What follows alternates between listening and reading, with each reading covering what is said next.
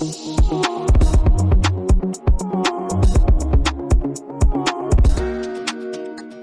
Buenos días, buenas tardes, buenas noches, gente. Bienvenidos y bienvenidas a un episodio más de su podcast Mentalidades. Este es el episodio número 16. Hoy estamos por primera vez con un invitado internacional desde Argentina. Es una persona que admiro muchísimo, una persona que, que quiero muchísimo. Él es Nahuel, Nahuel Michalski, desde Argentina, licenciado en filosofía por la, por la Universidad de Buenos Aires. Eh, es doctorando también en ciencias sociales y humanidades por la Universidad de de Río Negro, la Universidad Nacional de Río Negro. Y bueno, está relacionado con temas de investigación en torno a la estética, la tecnología, el poder, principalmente referente a la relación entre imagen, subjetividad y comportamiento político. Además, es analista cultural en varios medios de prensa en Argentina. También cursó la carrera de Ciencias de la Física con aplicación en la computación por ahí del 2007. Por ahí nos puede contar un poco Nahuel sobre, sobre su trayectoria, sobre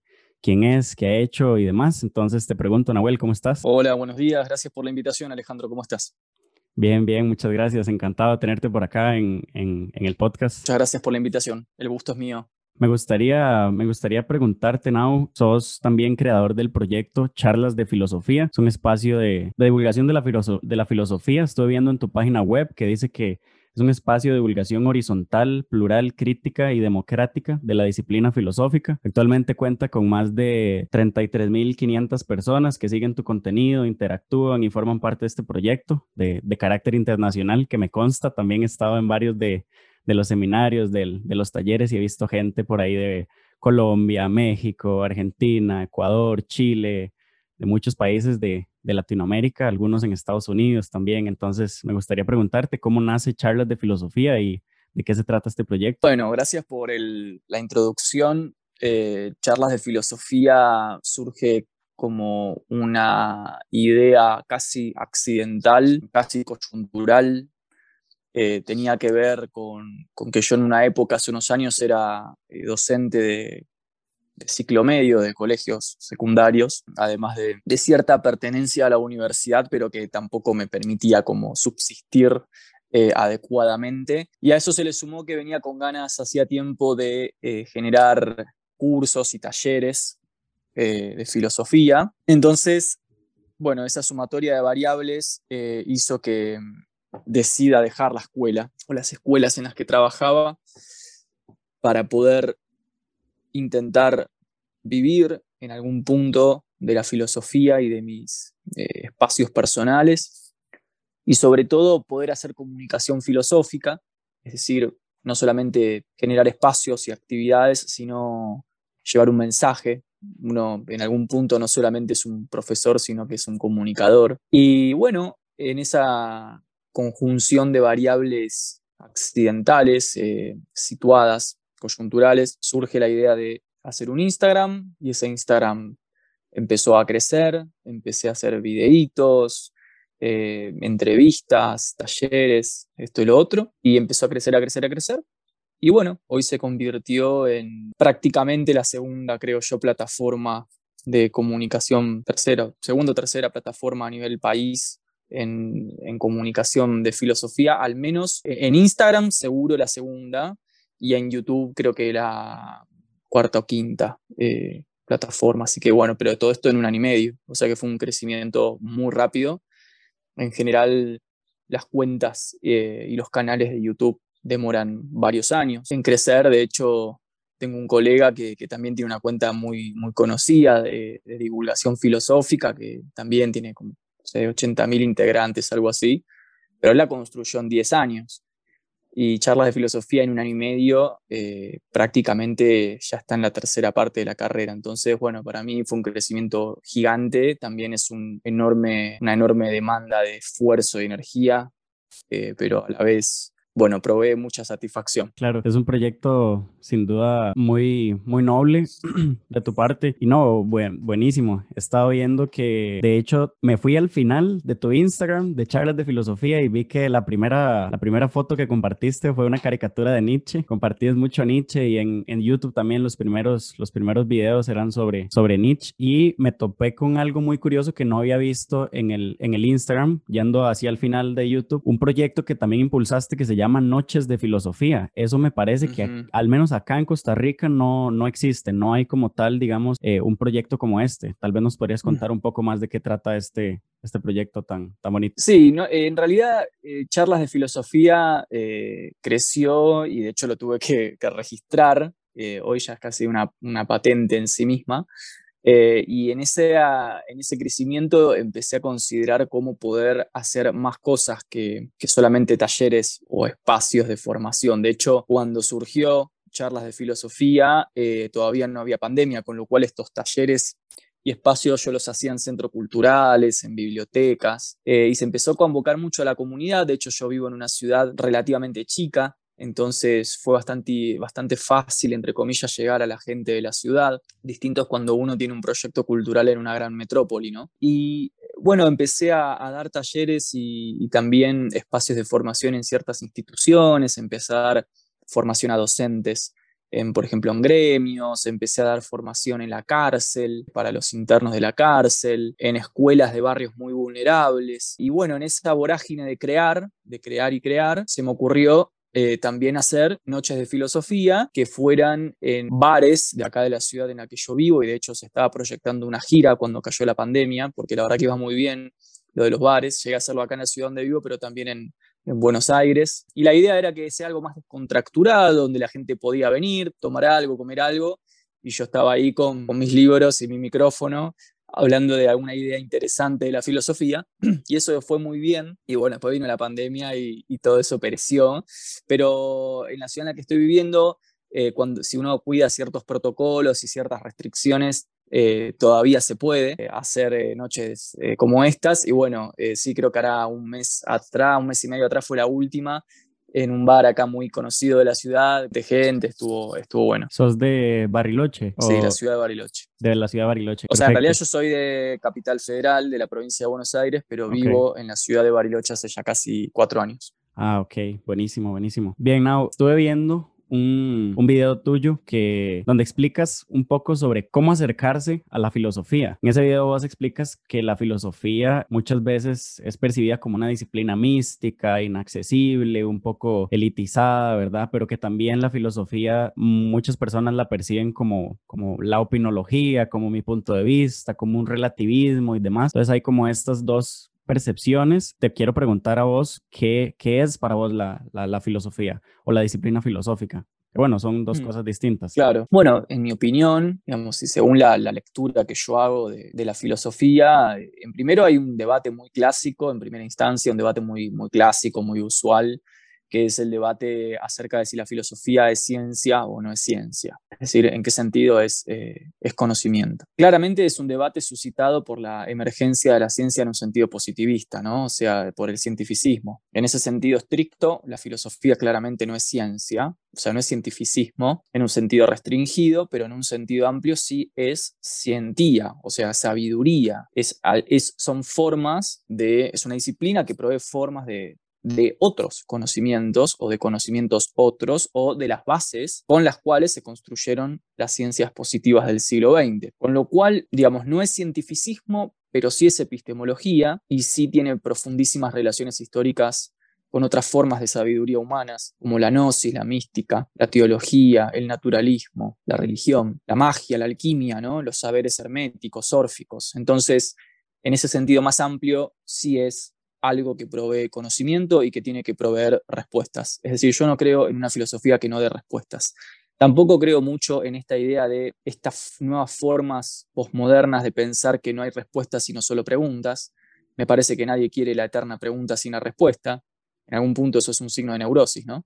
Siempre preguntarnos y no, no responder nada. Entonces yo tenía un profesor que decía, la filosofía te tiene que ayudar a ser feliz, o sea, tiene que proveer respuestas, básicamente. Y me parece que, que, la filosofía va, va en ese sentido y yo la leo desde ese sentido. Me parece que entenderla como puro sistema rígido es tan terrible como entenderla en el sentido del puro relativismo subjetivista. Parece que hay que estar en un justo medio, ¿no? Claro. Ahora que mencionas eh, esto que te decía tu, tu profesor, que la filosofía debería ayudarnos a, ser feliz, yo te pregunto, bueno, a la hora de hacer una, una distinción entre lo que es intelecto y lo que es sabiduría, ¿verdad? Un poco de lo que hablabas en uno de, tus videos, la diferencia entre intelecto y sabiduría es que la sabiduría es la puesta en práctica, es la, la, praxis, ¿verdad? Eh, vos mencionabas que una cosa es saber, una cosa es saber mucho del amor y otra cosa es saber amar. Una cosa es saber mucho de filosofía y escribir filosofía y otra cosa es aplicar, digamos, la, filosofía, hacer la parte de, la vida. Entonces quiero preguntarte a vos, eh, como persona, ¿cómo, cómo, pones, cómo, cómo pones en práctica la filosofía en tu vida cotidiana? ¿Para, para qué te ha servido? Eh, la filosofía a vos este, desde un punto de vista más, más personal? Desde mi punto de vista personal, la filosofía me ha provisto respuestas contundentes a ciertas búsquedas de la vida, me ha permitido saber lo que estaba buscando, qué quería hacer, me ha provisto herramientas teóricas contundentes para entender mis propios actos, para entender por qué hago lo que hago, por qué no hago lo que hago, por qué le tengo miedo a lo que le tengo miedo y por qué no le tengo miedo a lo que no le tengo miedo. Es decir, ha sido un soporte fundamental eh, para, para, poder eh, lidiar con, con los intereses de la existencia. Algunos intereses más teóricos, más académicos, otros intereses más espirituales, existenciales, pero la filosofía provee toda, toda esa armazón. En algún punto también cuando uno estudia filosofía y, lee a los grandes sabios y, a las grandes pensadoras de la historia y se da cuenta y encuentra ¿no? en sus textos un eco de algo que le pasa a uno, y entonces uno ve que de golpe San Agustín está tan angustiado por lo que yo estoy angustiado, eh, uno dice, no, qué increíble, ¿no? En el fondo, eh, si, esto le pasó a un gran genio y escribió este texto, eh, o produjo este arte, o este cuadro, o este, esta obra musical en, en respuesta a su problema, entonces uno no es un bicho raro, digamos, ¿no? Entonces, en primera instancia, la filosofía también me enseñó a ver que no somos bichos raros y que muchas veces creemos que lo que nos pasa nos pasa solo a nosotros, porque, no sé, por algún motivo nos hacemos cargo de cosas que, como si fueran eh, o se encontraran el origen en nosotros, como si no hubiera detrás nuestro miles de años de evolución humana donde a cientos de miles de personas le ocurrió lo mismo que a nosotros. Entonces, en ese sentido, la filosofía también ayuda a que uno se sienta acompañado por la historia, ¿no? Uno no está solo, no es un bicho raro, no es que uno está roto y están todos bien.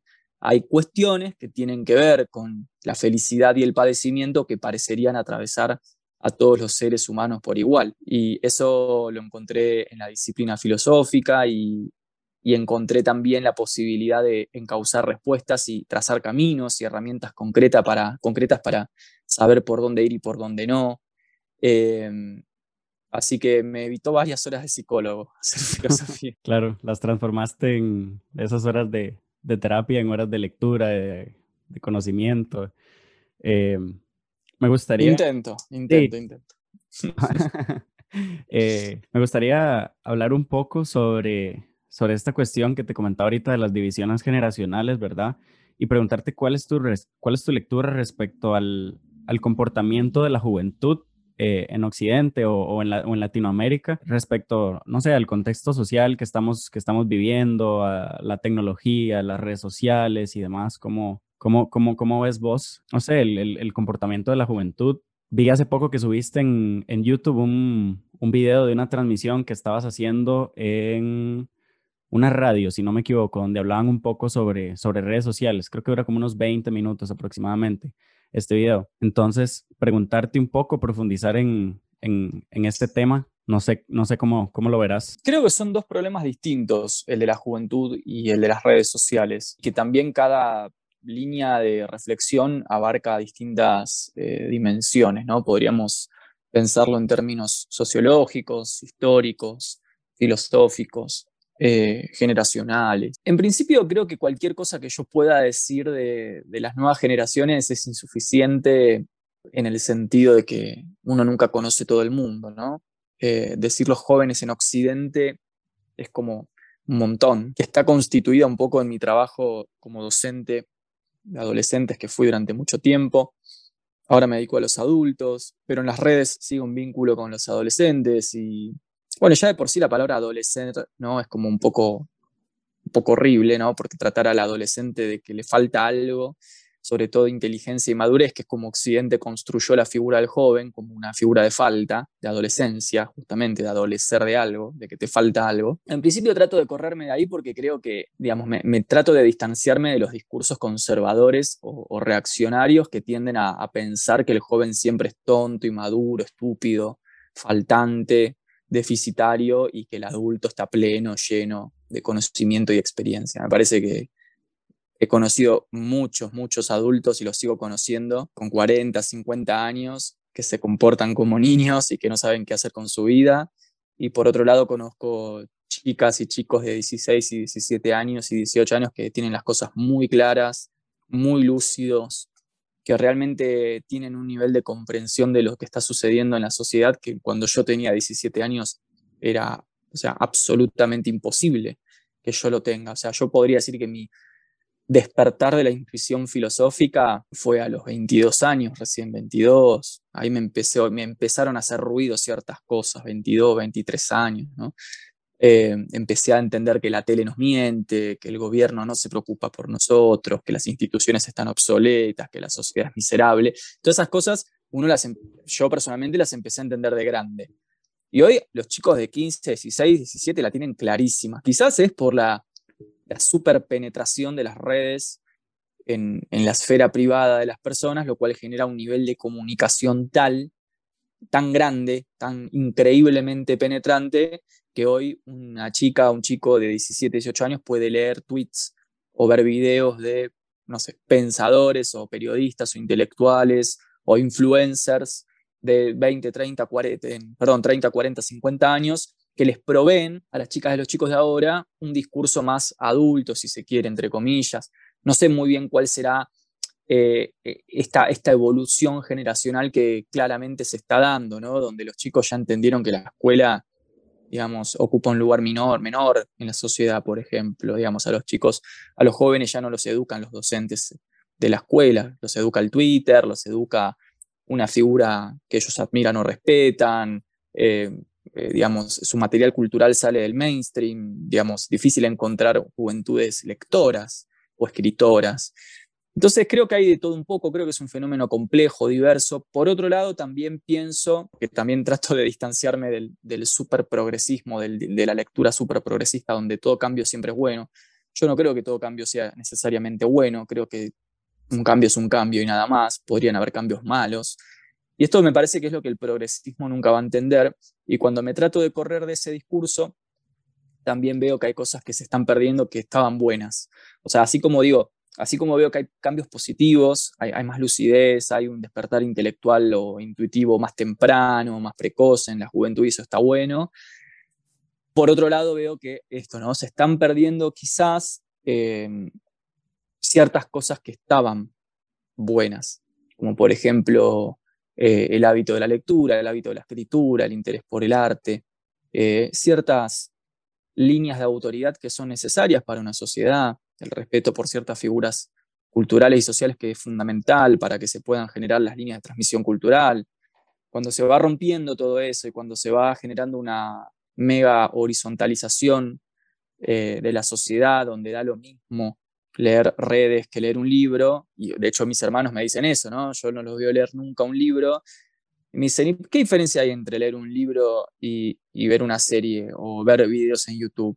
Si el mensaje es el mismo. Y es verdad, o sea, el mensaje y el contenido quizás es el mismo. Lo que ellos no ven es que hay una diferencia de prácticas y de estímulo cognitivo que se da en un texto y que no se va a dar nunca en un video de YouTube. Entonces, me parece que en ese sentido, eso sí, quizás eh, son cosas que se están perdiendo, ¿no? Eh, no sé hasta qué punto está bueno que se pierda totalmente la autoridad por, por la institución educativa, por la importancia de saber versus a no saber, ¿no? Hoy ya prácticamente aprender algo es una opción, digamos, no, no hay ninguna... La, la, sociedad prácticamente te plantea que vos tenés que aprender para poder trabajar, pero no porque haya un valor en sí mismo en el aprendizaje, porque el aprendizaje sea un fin en sí, sino porque tenés que trabajar y para una cuestión de competencia y subsistencia y que tengas un salario que te permita no morir de hambre, tenés que tener un título.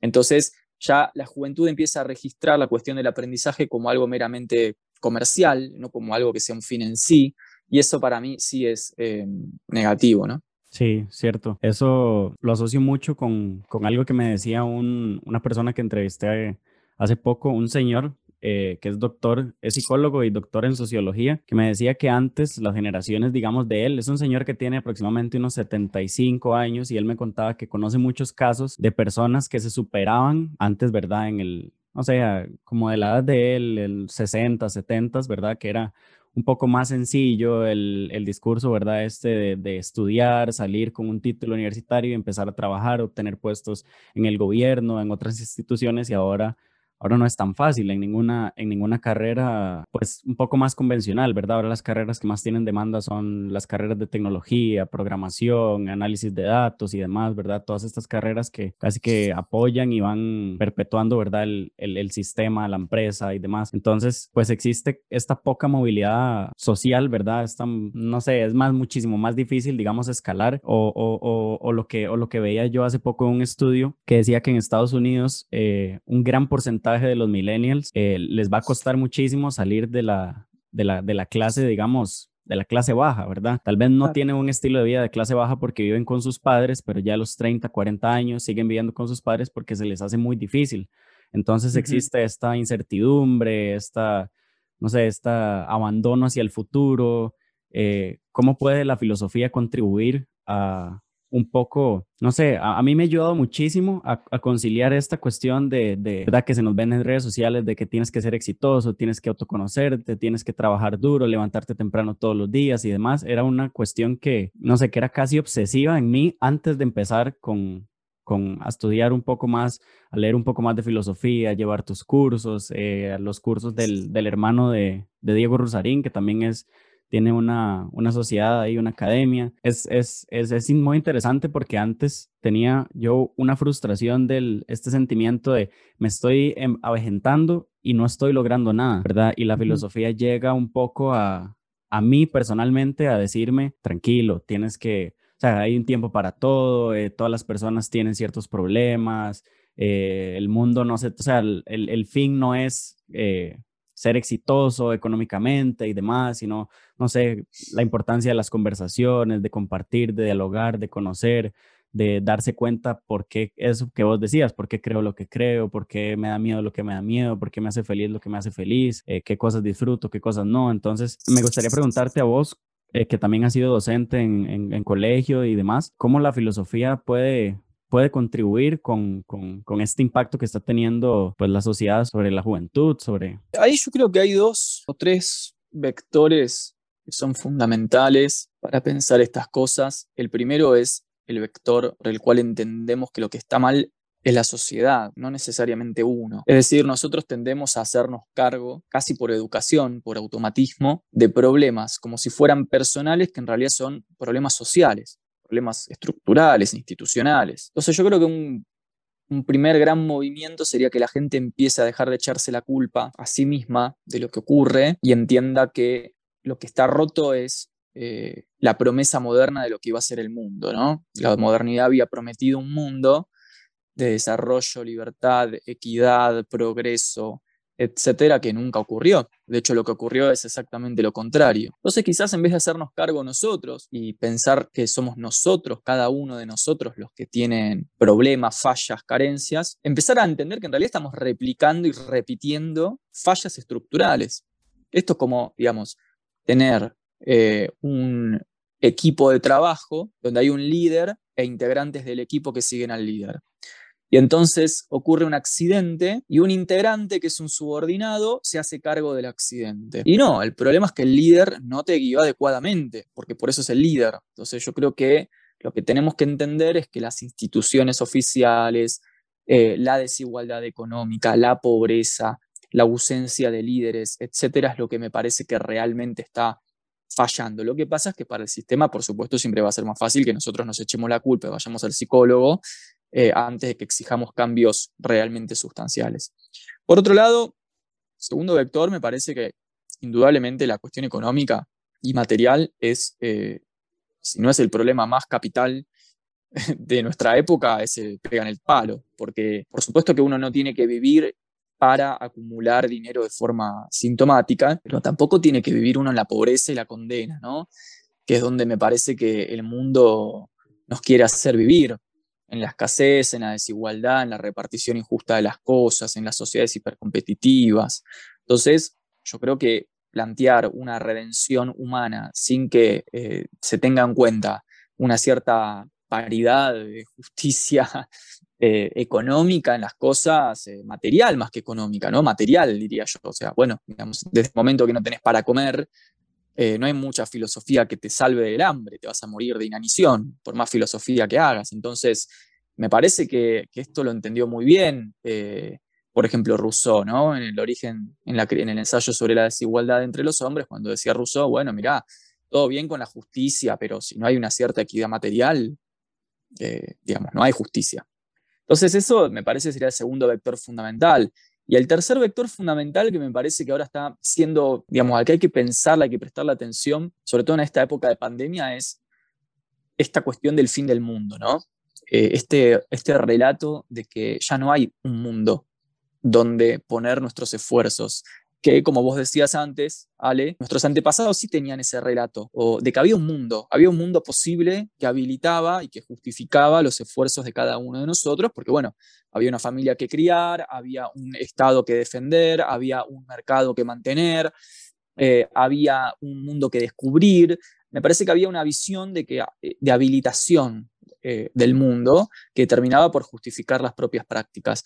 Y yo creo que no sé si es verdad o no, pero siento que se está construyendo una narrativa del fin del mundo, de la catástrofe última, donde inevitablemente la gente dice, ¿para qué hago lo que hago si ya el mundo va a desaparecer? O sea, eh, va, se va a extinguir. Digamos, eh, hay crisis ecológica, superpoblación, guerras inminentes, pandemia. Digo, ¿por qué voy a estudiar? ¿Por qué no me voy de mochilero y me voy a hipearla por ahí? ¿no? entonces, me parece que ese, relato también hay que tenerlo en cuenta para ver cómo nos está afectando esta tesis del fin de la historia. Claro, está esta cuestión de, que hay que vivir la vida, ¿verdad? Y, y, lo que se vende detrás de esta frase es, tenés que tener experiencias increíbles, viajar por todo el mundo, eh, conocer gente nueva, eh, tener la mayor cantidad de dinero que puedas. Esta cuestión un poco, no sé, tener, si tenés pareja, tiene, que, tiene que sorprenderte todos los días, tiene que ser una cuestión apasionante, eh, tiene que casi que ser, no sé, como un tipo de, de payaso que me, que me, que, me, haga reír siempre también. Y esta cuestión, ¿verdad? De, de tratar de vivir la vida con la mayor pasión posible, casi que dejando de lado, opacando también aquellas situaciones, aquellos sentimientos y emociones que, pues, que, que son parte de la vida, ¿verdad? Como, no sé, el, el sufrir, el, llorar, el extrañar, la soledad, eh, los abandonos y demás. Indudablemente, como vos decís, estamos atravesados por un discurso exitista y sensacionalista burgués eh, que, por supuesto, nos quiere plantear que cada instante de nuestra día de nuestra diaria, de nuestra vida cotidiana, tiene que ser una especie de orgasmo espiritual. Y bueno, eso por supuesto que es, eh, es imposible, es hasta incluso peligroso, pero sí creo que, digamos, que necesitamos también pensar que haya un mundo que habilite y posibilite nuestros esfuerzos, ¿no? Entonces, yo creo que la gente necesita creer en, un poco en las instituciones, en que de aquí a 15 o 20 o 30 años no vamos a estar muriendo todos intoxicados por dióxido de carbono, eh, que va a haber agua potable, que va a haber estados justos. Me parece que eso también hace a la manera en la cual las personas proyectan sus vidas privadas. Es decir, cuando nosotros pensamos cómo armar nuestras vidas privadas, no las pensamos en el éter, sino que las pensamos en correlato con la narrativa de una cierta historia posibilitante. Y yo creo que esa narrativa es la que ahora se está golpeando mucho y se le está planteando a la gente la idea de, mirá, ya no hay historia, ¿no? Ya no hay mundo después de esto. Entonces, eso puede ser muy peligroso porque puede hacer que mucha gente realmente abandone sus esfuerzos privados, eh, digamos, lo cual podría ser un problema, ¿no?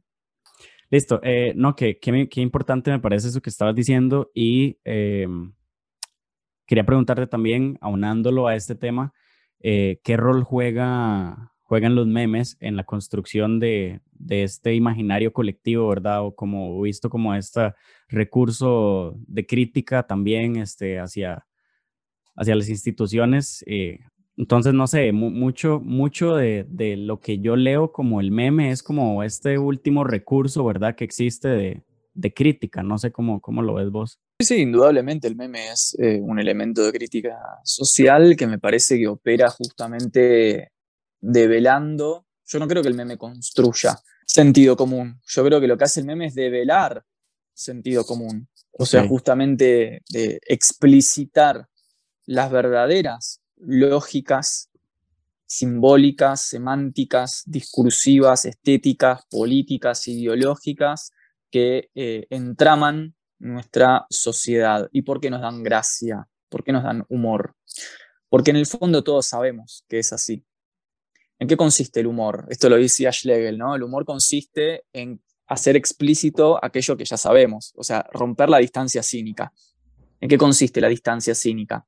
La distancia cínica es cuando nosotros obramos en sociedad como si no fuéramos conscientes de cuáles son las verdaderas lógicas que mueven el inconsciente colectivo que mueven nuestras prácticas y nuestros discursos, cuando ponemos como una distancia en la cual no terminamos de hacernos cargo de cuál es realmente eh, el ideario que mueve a la masa. Entonces el meme me parece que en su fuerza de explicitación lo que viene a hacer justamente es borrar esa distancia cínica eh, y a confrontarnos con lo que realmente nos mueve, que es eh, la porquería de lo peor de lo peor, y eso nos da gracia, ¿no? Eh, o sea, me parece que ahí, ahí reside el humor tan, tan increíble de los memes, porque justamente fíjate que para que un meme sea efectivo no puede tener demasiado concepto, tiene que ser una imagen pura. Y eso significa que la imagen tiene un poder de crítica brutal. Esto ya lo decía Benjamin, ¿no? O sea, Walter Benjamin, cuando estudia el fenómeno de la imagen dialéctica, en asociación con la fantasmagoría y la ensoñación colectiva, los años 30, eh, él habla del poder crítico de la imagen, de su capacidad dialéctica, de la capacidad que tiene de, de alguna forma, hacer que los futuros utópicos se toquen con el pasado mítico que constituye nuestra, la experiencia humana sedimentada en nuestro inconsciente colectivo. Eh, podríamos decir que benjaminianamente hablando, los memes son las nuevas imágenes dialécticas, ¿no? En algún punto, por su poder de crítica. Claro, eh, hay también un tema que me gustaría tocar así como para finalizar el podcast y es que te comentaba que te he visto, digamos, últimamente, o sea, desde, desde que empezó el proyecto de charlas de filosofía, he visto unos varios videos, digamos, del inicio, donde criticabas estas eh, pseudoterapias, ¿verdad? Y, y últimamente sí he visto más, este, como te he visto como más hablando sobre este tema, ¿verdad? No sé, alrededor del coaching y, y demás, que muchos hemos sido víctimas y me puedo incluir también. Eh, están los coach financieros, los health coach, el asunto de la abundancia y demás, este, todas estas técnicas y estas tácticas que, pues, hmm. yo he sido parte y he, y, he, comprado muchos de estos cursos, he gastado muchísimo dinero eh, fatal y, y, de hecho lo digo con cierta vergüenza porque eso es, es hasta lo que la sociedad nos, nos, nos hace sentir, ¿verdad? Qué, qué, difícil reclamar o reclamarle a estas personas cuando uno, como, no sé si se podría decir víctima de, de estas narrativas, pues es el culpable muchas veces, es, el, es la persona que señalan, ¿verdad? Que qué tonto, que por qué, que por qué lo compraste, que nadie te tiene, que tuviste que haberlo pensado antes y demás, eh, cuando me parece que no debe ser, no debe ser es el foco, ¿verdad? Las personas que caen en estos, en estos, este, tramas, por decirlo de alguna forma. Entonces, ¿cómo se puede reconocer una persona, no sé, como se le llama popularmente, vende humo, digamos, o, o, estas personas que, que, estafan y llegan con, con, estas, no sé, promesas, ¿verdad? De alguna manera, porque si no, si tengo un malestar, ¿verdad? ¿Por qué en vez de ir al psicólogo, por qué ir, no sé, al, al coach? ¿Por qué acudir al coach, ¿verdad? ¿Qué, qué es lo que ha hecho el coaching bien? ¿verdad? A nivel de mercadotecnia y de publicidad que la, que la psicología no, no ha logrado, digamos, este, manejar de cierta forma. Eh, yo creo que en primera instancia las personas que concurren a esta clase de actividades nunca son las culpables. Por lo tanto, que una persona haya concurrido a estas cosas no, la no queda desacreditada para criticar porque eso sería como castigar al abusado por la lógica del abusador. Sería como decirle al abusado, ah, vos dejaste que abusen de vos, entonces cállate la boca, lo cual es tremendo. Yo creo precisamente, justamente, creo que el testimonio más valioso es el testimonio como el tuyo, el de gente que pasó por ahí, reconoció y ahora dice, mira, yo pasé por acá y entonces cuento desde la primera persona. Me parece que justamente necesitamos testimonios como el tuyo a, escala masiva y, no precisamente proscribir y, castigar, ¿no? Me parece que eso sería terrible, tremendo, tremendo. Sería otra vez, ¿no? Como a la persona que fue abusada decirle, ah, vos accediste, entonces cállate la boca. No, no. A ver, contanos lo que pasó. Entonces, en primera instancia yo diría eso. En segunda instancia, y ya, ya yendo a la cuestión sofística de cómo estos discursos operan en términos sofísticos, para empezar no es nada nuevo, ¿no? Ya Platón se quejaba de la sofistería griega, la figura del mercader, del ilusionista, la figura del mago, son figuras que son, pero milenarias en nuestras sociedades humanas. No es que estos tipos son tipos que salen de ahora, de la nada.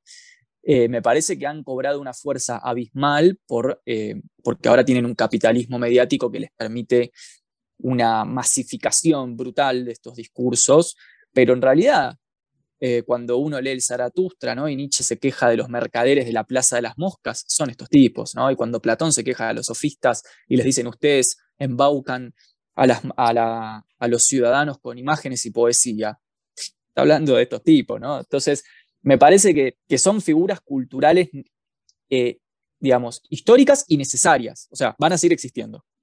Como también van a existir santos y mártires y profesores y trabajadores. Me parece que una sociedad es todo, es este cúmulo completo de todo, de todo, donde ninguna figura puede ser excluida. De hecho, volviendo a Benjamin, en el libro Los pasajes, Benjamin estudia al dandy, estudia a la prostituta, estudia al mercader, y dice, estos son también parte de la sociedad, ¿no? Y bueno, incluso el día de la revolución van a estar todos juntos, ¿no? O sea, hasta hay un cierto optimismo. Ahora, yo sí creo, y quizás este fue mi punto crítico, que la fuerza de estos discursos tiene que ver con un exitismo y con una propuesta sensacionalista, facilista, donde se te ofrece la redención de tus problemas en tres simples pasos. Los, el step by step. mira, yo te vengo a decir que en dos semanitas de esto tenés, ¿no? tenés esto, tenés lo otro, resolves esto. yo creo que el ser humano no tiene ganas, pero digo, no, no, el ser humano en general, ¿no? no, es una entidad dispuesta a grandes esfuerzos transformados. O sea, ¿quién realmente quiere?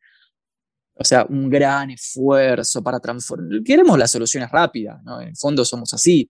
Entonces, queda como muy en nosotros darnos cuenta de la importancia del esfuerzo para transformar y para resolver cosas. Y si uno no es muy consciente de la importancia de ese esfuerzo, uno dice, oh, yo quiero, a ver, tengo que trabajar, tengo mi familia, tengo mis problemas. La verdad es que quiero un curso de 15 días donde me digan rápidamente con un manual de la felicidad, ¿no? un decálogo de la felicidad, los 10 pasos para eh, olvidarme de mis problemas. Entonces yo creo que hay una conjunción ahí que tiene que ver con que el esquema de vida que llevamos, un esquema de vida de mucho estrés, de mucha urgencia, de mucha presión, hace que el sujeto humano que ya de por sí rehuye a los grandes esfuerzos especulativos, encuentre en estos discursos precisamente la eh, sugerencia de rapidez y facilidad que le gusta y que aparte cuaja con un estilo de vida presuroso, estresado, lleno de presiones, donde no hay tiempo para sentarme a leer filosofía. No me puedo sentar a leer los tomos de Santo Tomás de Aquino eh, porque no tengo tiempo, porque tengo que pagar el alquiler, la tarjeta, bancar a mi familia, estudiar, rendir los exámenes, ir a trabajar. Entonces, bueno, me parece que justamente el capital, estos discursos son afines al capitalismo en este sentido, ¿no? que proveen esta rapidez y este sentido de la eficacia como decía Foucault, ¿no? tan afín al poder, que es muy socio del estilo de vida que tenemos hoy. Imagínate eh, que si vos vas y decís, bueno, no sé, tengo un problema económico, amoroso, familiar, etcétera, eh, digamos, eh, la escala de complejidad sería, bueno, primer paso, ir al coach. segundo paso, ir al psicólogo. Tercer paso, ir al filósofo, ¿no? El filósofo es más radical, porque el filósofo te va a decir, ¿sabés qué? Tenés que estudiar toda la vida, ya ni siquiera te alcanza con ir dos años al psicólogo. Tenés que hacer filosofía toda tu vida y estudiar mucho, mucho, mucho, mucho, mucho para entender lo que está pasando. Entonces dicen, ajá, voy al coach. me dijo que en dos meses me soluciona el problema. Entonces, digo, me parece que pasa por ahí la cuestión. Claro, que es eso que, que, vos decías en un video, eh, cómo, cómo llegan con este discurso de en tres meses voy a desarrollar todo tu potencial humano, mm, cuando vos mm. decías, ni siquiera Platón se atrevió a aseverar semejante, semejante oración, ¿verdad? Ni Platón se animó a tanto, ¿no? Y ahora uno encuentra que con una terapia de biodescodificación vos ya te resolvés, ¿no? Ya podés eh, pensar en la reminiscencia del alma y, bueno, resolver tus problemas. Y uno dice, pero ni los grandes se, animaron a tanto, ¿no? Entonces, me, me, parece que también tiene que ver con, eh, con un discurso que termina por exacerbar nuestra supraindividualidad, ¿no? Termina por alienarnos, por desempatizarnos, por dejar de pensar que el otro también es parte de la solución, que el alter ego, la, otredad, ¿no? las instituciones, la política, la sociedad son el verdadero foco del problema. El problema no es que yo no me conecto con la 5D, el problema es que no hay trabajo digno, el problema es que hay cinco personas que se están quedando con el mundo. Ese es el problema, que las instituciones no funcionan porque están tomadas por la corrupción. Ahora, enfrentar esos problemas, son, eso sí es real, eso te demanda en serio, y aparte demanda organización colectiva, que es lo que somos imposibles de lograr, de, armar. Entonces, bueno, claro, el problema es que seguramente no me conecto con la 5D, debe ser eso, me hace un taller de milagros. es un nivel de esquizofrenia social brutal. ¿Y por qué, y por qué crees que es es tan difícil, digamos, que las masas se levanten en contra de estas instituciones, que, que, nos pongamos de acuerdo, o sea, si, si somos mayoría quienes vemos, eh, no sé si, si vemos, digamos, pero al menos lo percibimos y tenemos este malestar, ¿verdad? Con estas instituciones, con el gobierno que no se preocupa por nosotros y demás, ¿por qué cuesta tanto, eh, no sé, ponerse de acuerdo para lograr un cambio que le favorezca a todas las, a todos como sociedad? Bueno, esa es la pregunta del millón, ahí es donde los estudios de la filosofía convergen con, sociología, política, antropología. Es muy difícil lograr eso en una sociedad tan dividida y donde nos han enseñado a que pensar que nuestro vecino es el enemigo, básicamente, ¿no? Y donde nos han enseñado a que todos tenemos intereses diferentes y caminos de vida diferentes. Y no, la verdad es que no tenemos todos intereses tan diferentes, ni caminos de vida tan diferentes. Este discurso ultraliberal, eh, según el cual cada uno es un universo en sí mismo, con un cúmulo de ideas diferenciado. Me parece que es totalmente afín a una separación de todas las personas para que nadie se alinee con nadie. Imagínate si en vez de decirnos em, eso, nos dijeran, ¿saben qué? En el fondo todos quieren más o menos lo mismo. En el fondo todos merecen lo mismo. En el fondo, más o menos, todos buscamos lo mismo en este mundo. Claro, vos, ¿qué harías? Harías que la gente se empiece a asociar, empiece a tener un comportamiento de bloque, un comportamiento colectivo, comunitario, realmente organizado, porque todos entenderíamos que formamos parte de una misma comunidad, con mismos intereses, con mismos principios y valores. Ahora, desde el momento que vos a la gente le decís, que cada persona es una eternidad en sí misma, ¿no? una mónada, y etcétera, etcétera, cultivas un individualismo separatista que yo creo que eh, atenta contra cualquier posibilidad de organización. Por supuesto, por supuesto, y precisamente a nivel personal es, creo, lo que más me ha ayudado a mí la filosofía a, no sé, al entender, digamos, que de cierta forma no somos los seres humanos, digamos, tan diferentes, no somos especiales y esta cuestión de, de, de, los dones, ¿verdad? Que se nos ve, esta cuestión de encuentra tu don, ¿verdad? En, en tres, tres pasos y demás, ¿verdad? Esta cuestión de que todos tenemos un propósito por el cual venimos al mundo, todos tenemos una misión y demás, es precisamente lo que, no sé, lo que me ha ayudado, digamos, a mí, eh, pues, eh, estar en tus cursos, eh, estudiar un poco, leer y demás. Entonces, quería nada más preguntarte para cerrar, ¿qué, ¿qué podemos encontrar o qué puede encontrar la gente que no estudia formalmente filosofía o nunca ha agarrado un libro de filosofía y demás? ¿Qué se puede encontrar de la filosofía como para contribuir? ¿En qué le puede contribuir, digamos, la filosofía a nuestra vida diaria, digamos, y de qué manera poder acercarse a la filosofía de forma que es que yo siento que las personas que no aprecian, digamos, no sé, la filosofía y demás, tienen como esta sensación de que ah, les dicen filosofía y es como, ah, ¿verdad? Como, como qué aburrido y demás. Entonces, pues, como de qué manera se podría abarcar, ¿verdad? Eh, este tema.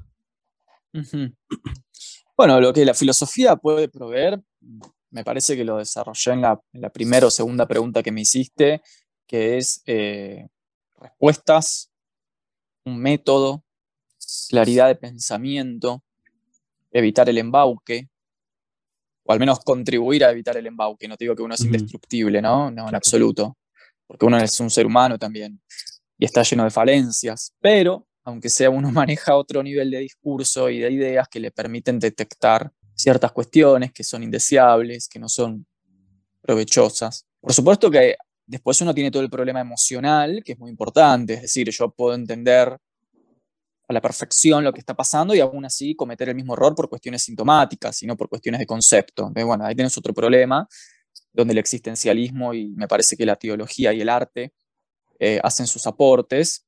Obviamente, si uno no quiere hacer existencialismo, teología y arte, bueno, al psicólogo, que sería como la salida, el, cheating, eh, pero yo prefiero que la gente hable de sus emociones desde el arte y la teología y el existencialismo. Pero bueno, otra vez, ¿no? Vivimos en sociedades presurosas. Eh, y después me parece también que para los que no se dedican al estudio formal de la disciplina, eso no significa que el camino esté cerrado. Hubieron grandes genios eh, enormes genios que fueron autodidactas.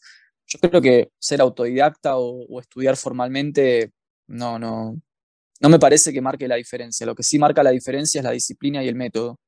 Uno puede tener disciplina y método siendo autodidacta o siendo la universidad. Eh, así que me parece que esa sí es la diferencia. Si uno no tiene método para estudiar filosofía va a ser un fracaso. Se va a decepcionar y a frustrar y va a dejar eso de lado. Y si uno tiene disciplina y método y sabe cómo estudiar y va de los manuales a los libros y sabe reconocer las épocas y los problemas y las historias y las ideas, entonces va a encontrar eh, algo muy nutritivo ahí adentro. No, pues buenísimo. Eh, muchísimas gracias, Nau, por, por, tu tiempo, por, por, este episodio.